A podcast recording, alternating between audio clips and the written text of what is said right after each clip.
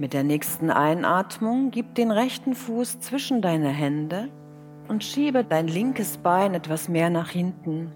Richte den Oberkörper auf, sodass du dich mit beiden Händen auf dem rechten Oberschenkel abstützen kannst. Gehe mit deinem Becken etwas tiefer nach unten. Bringe nun die Hände vor deinem Herzen in Padma Mudra, Lotus Mudra. Du gibst die Hände zusammen und öffnest dann die mittleren drei Finger.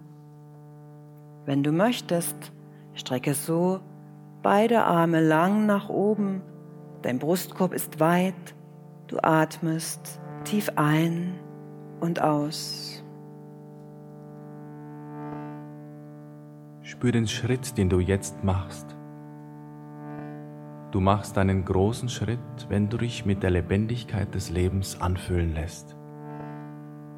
Was ist dein nächster Schritt?